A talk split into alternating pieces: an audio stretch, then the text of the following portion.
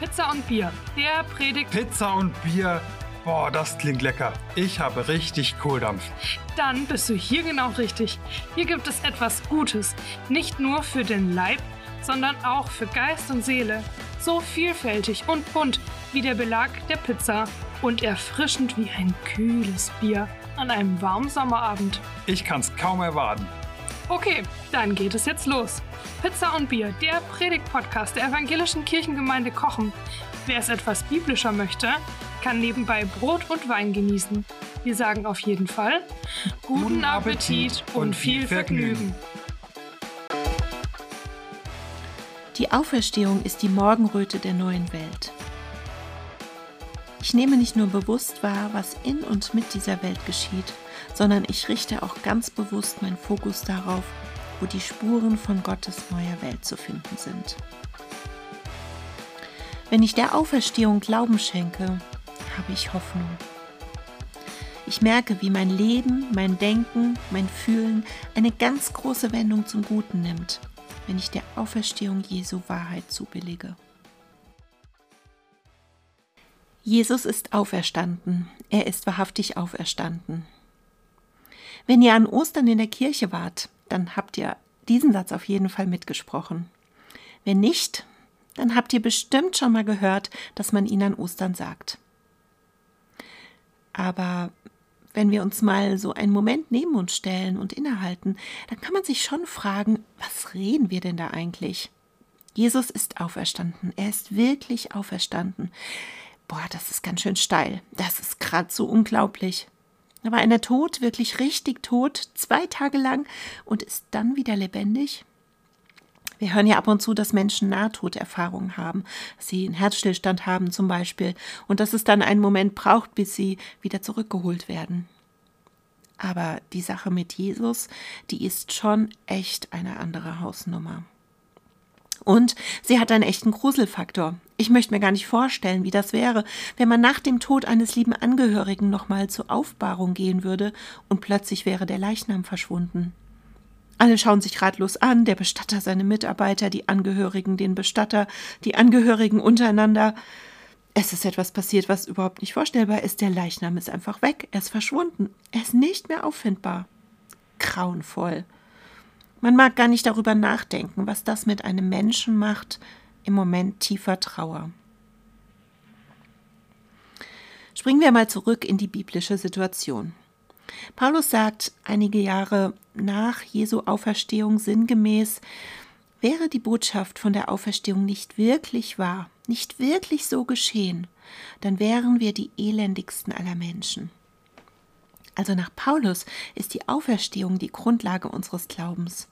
Ohne Auferstehung ist unser Glaube ein pures Hirngespinst. Für Paulus gab es keinen Zweifel, das ist so geschehen.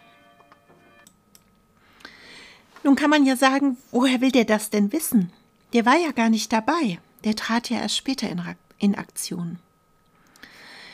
Der Tübinger Theologe Jürgen Moltmann hat mal gesagt, die Botschaft von, der Jes von Jesu Auferstehung hätte in Jerusalem gar nicht entstehen können, wenn man den Leichnam hätte vorzeigen können.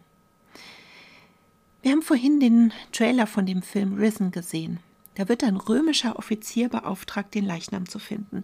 Die Römer wollten ja unbedingt erreichen, dass Jesus stirbt, damit der Kult um ihn ein Ende findet.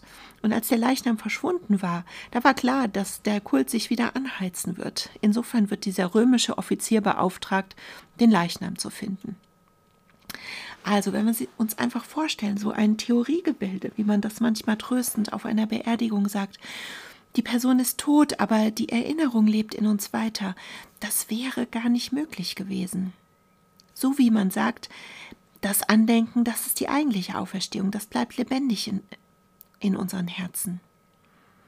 Eine solche Vorstellung, eine solche Theorie hätte niemals die Kraft entfaltet, die die ersten Christen aus der Botschaft der Auferstehung gezogen haben. Man muss sich das so vorstellen. Die waren eine kleine Gruppe von Menschen, so 10, 20, 30 Leute, die sich richtig gefürchtet haben, als sie gesehen haben, dass ihr Anführer hingerichtet wurden und die plötzlich gegen alle Widerstände, gegen die Angst vor Verfolgung und Hinrichtung, sich zusammenschließen und erzählen, dass Jesus auferstanden ist. Eine unglaubliche Botschaft, die sie verbreiten. Für ein nettes Andenken an irgendeinen charismatischen Wanderprediger. Nein, das tut man nicht, dafür geht man nicht so ein Risiko ein. Die Botschaft war wirklich, Jesus lebt. Er ist wirklich auferstanden. Da gibt es gar keinen Zweifel. Wir haben es mit eigenen Augen gesehen. Gut, jetzt kann man sagen, okay, das haben die Leute vielleicht damals wirklich so geglaubt. Das war ja eine andere Zeit, das war eine andere Gegend, da haben vielleicht andere Regeln gegolten. Das war die Antike, das war der Orient. Vielleicht konnte man damals auch noch gar nicht so sicher feststellen, ob jemand gestorben ist. Vielleicht kam es öfter mal vor, dass man jemanden für tot hielt und er war es dann doch nicht. Wissen wir alles gar nicht so genau. Nein, auch das kann man nicht wirklich sagen. Denn tatsächlich war es in der damaligen Botschaft ziemlich schwer, mit einer solchen Botschaft zu bestehen. Die Idee der leiblichen Auferstehung, die war für Juden und Römer genauso abstrus, wie das für uns heute ist. Die Römer, die liebten die Idee des Ewigen, des Unsichtbaren. Der Leib, der Körper, das hatte alles für sie nicht so furchtbar viel Wert. Die waren ja ohnehin der Vergänglichkeit unterworfen. Die Vorstellung, dass jemand erst tot ist und dann wieder in seinen früheren malträtierten Körper lebendig zurückkehrt, das passte weder in ein römisches noch in ein jüdisches Weltbild hinein. Man könnte sich ja jetzt mal so spaßeshalber vorstellen, da hätte es ein paar Leute vor 2000 Jahren gegeben, die eine Weltreligion gründen wollen. Und diese Personen hätten einen römischen Marketing-Experten gefragt, du, ich habe hier eine total schräge, aber vielleicht irgendwie auch coole Idee. Da ist jemand gestorben und drei Tage später von den Toten auferstanden. Meinst du, damit könnte man die Leute für eine Weltreligion begeistern?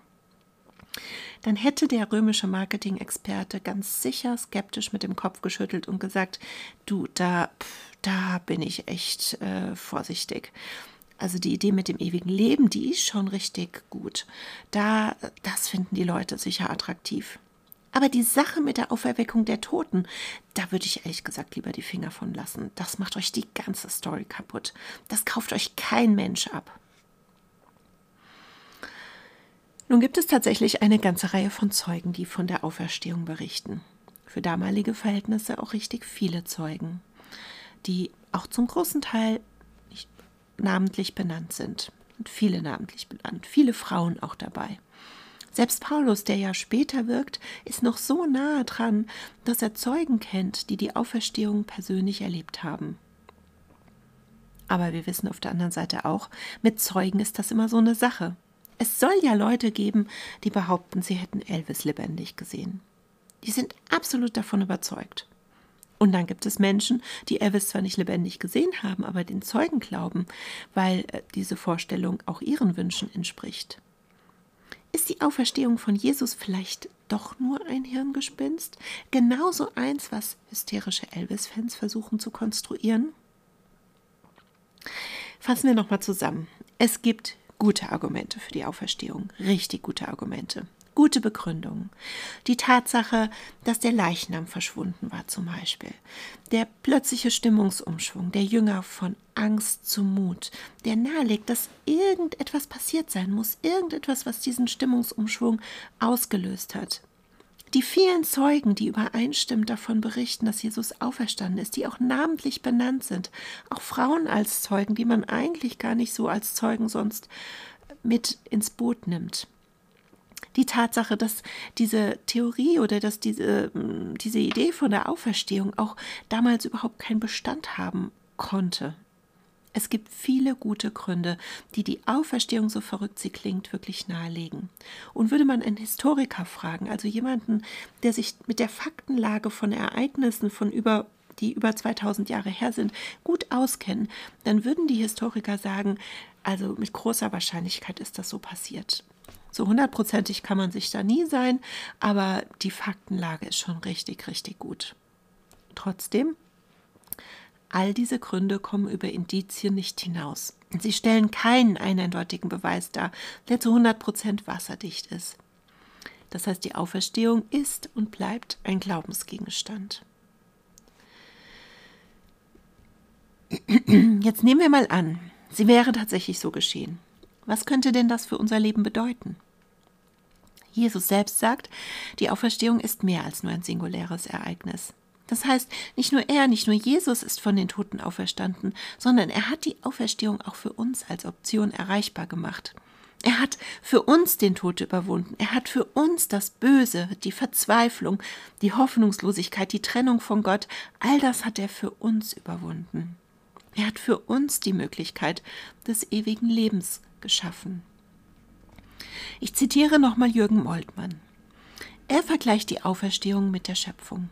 Am Anfang von allem hat Gott aus dem Nichts heraus unsere Welt erschaffen. Eine bunte, eine schöne Welt.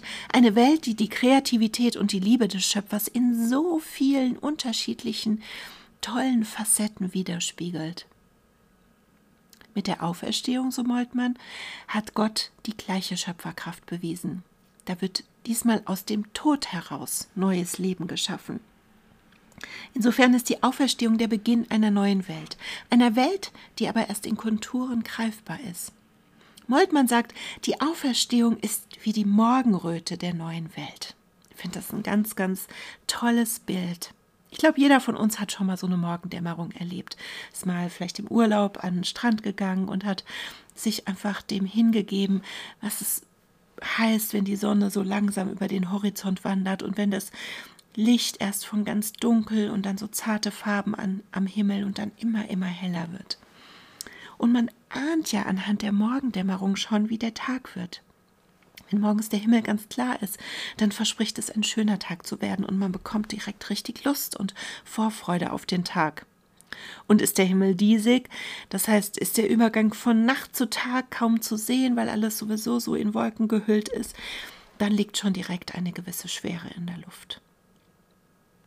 Die Auferstehung ist die Morgenröte der neuen Welt. In dieser Morgenröte der neuen Welt, in der Gegenwart des Auferstandenen, leben wir und versuchen zu verstehen, zu begreifen, was das für uns bedeuten kann. Das Alte ist noch nicht weg, es ist immer noch wahr, aber das Neue dämmert in die Nacht hinein. Und jetzt haben die Leute, die Menschen über die Jahrhunderte hinweg immer wieder phasenweise ihren Zustand in der Welt als Nacht beschrieben. Oft zu Zeiten des Krieges, das äh, ja unterschiedliche Kriegszeiten. Ähm, aber auch wir würden heute wahrscheinlich unsere Welt mit Nacht beschreiben. Unsere aktuelle Situation ist von vielen Schreckensszenarien geprägt, die uns gerade beschäftigen. Einer Welt, die sich scheinbar dem Ende zuneigt, in der offensichtlich alles den Bach runtergeht. Der Planet überhitzt, die Schöpfung ist anscheinend unwiederbringlich geschädigt. Die Spannungen zwischen den Großmächten nehmen spürbar zu und man weiß noch gar nicht, wohin sich das Ganze entwickelt, aber irgendwie tut sich so eine düstere Gefahr am Horizont auf. Die vielen Menschen auf dem Planeten sind kaum noch zu ernähren. Es gibt so viel, was uns gerade ein Gefühl von Nacht vermittelt. Aber mitten in diese Nacht hinein dämmert das Licht der Morgenröte, der Beginn einer neuen Welt. Und nochmal, wir fragen, wir versuchen zu verstehen, was das für uns bedeuten kann. Ich sag mal, was es für mich bedeutet. Ich nehme nicht nur wahr, was in und mit dieser Welt geschieht, sondern ich richte auch ganz bewusst meinen Fokus darauf, wo die Spuren von Gottes neuer Welt zu finden sind. Ich stehe mit einem Bein fest auf dem Boden der Tatsachen. Ich schaue Nachrichten, ich informiere mich über Hintergründe, ich lebe wirklich fest verwurzelt in dieser Welt mit einem Bein. Aber mit dem anderen Bein suche ich Tasten nach dem nächsten Tritt, der mich näher an die Welt Gottes heranführt. Ich halte Ausschau nach Hoffnung, nach Liebe, nach Gerechtigkeit, nach gelingendem Miteinander von Menschen, nach Menschen, die sich von Gott in den Dienst nehmen lassen, nach Wunder und Zeichen in dieser Welt. Und manchmal hilft mir auch ein blühender Baum im Frühling, mich näher an das Wunder der Auferstehung zu bringen. Ich suche nicht nur, sondern ich finde all das auch. Nicht immer, nicht jeden Tag, aber immer wieder. Wenn ich der Auferstehung Glauben schenke, dann habe ich Hoffnung. Und zwar Hoffnung in dreierlei Hinsicht. Erstmal Hoffnung für diese Welt. Ich weigere mich einfach zu glauben, dass es mit dieser Welt zu Ende geht. Ich vertraue darauf, dass Gott immer noch ein Ass im Ärmel hat und dass das Spiel zum und dass er das Spiel zum Guten wenden kann. Mag sein, dass es naiv ist, Aber das gibt mir jeden Tag Kraft und Antrieb für meine Arbeit und dafür etwas Gutes zu dieser Welt beizutragen. Dann habe ich Hoffnung für mich selbst. Wenn ich selbst mal mutlos werde, verzweifelt oder traurig bin, dann versuche ich mich zu erinnern, dass es einen Grund für die Hoffnung gibt. Dass die scheinbare Aussichtslosigkeit sich immer noch mal wieder umkehren kann. Ich versuche nicht nur in Worst-Case-Szenarien zu denken, also nicht nur daran zu denken, was alles Schlimmes passieren kann, sondern auch in Best-Case-Szenarien. Weil ich einfach Gott zutrauen will, dass er so viel mehr tun kann, als ich es mir jemals vorzustellen in der Lage bin. Paulus hatte einen ganz schönen äh, Vers im Philipperbrief dazu formuliert. Manchmal fällt mir das nicht leicht, manchmal muss ich da auch ganz schön an mir arbeiten, dass mir das gelingt, aber ich versuche es. Und ich habe eine Hoffnung über den Tod hinaus. Ich hoffe und vertraue, dass ich am Ende meiner Tage nicht nur in eine Holzkiste gepackt werde, sondern dass mich jemand mit offenen Armen empfängt. Und dass dieser jemand mich an einen Ort führt, der in seiner Schönheit all meine Träume übersteigt. Und ich glaube auch, dass ich dort all die Menschen wieder treffen werde, die ich habe gehen lassen müssen und die ich manchmal ganz schön schmerzlich vermisse. Was ist die Auferstehung?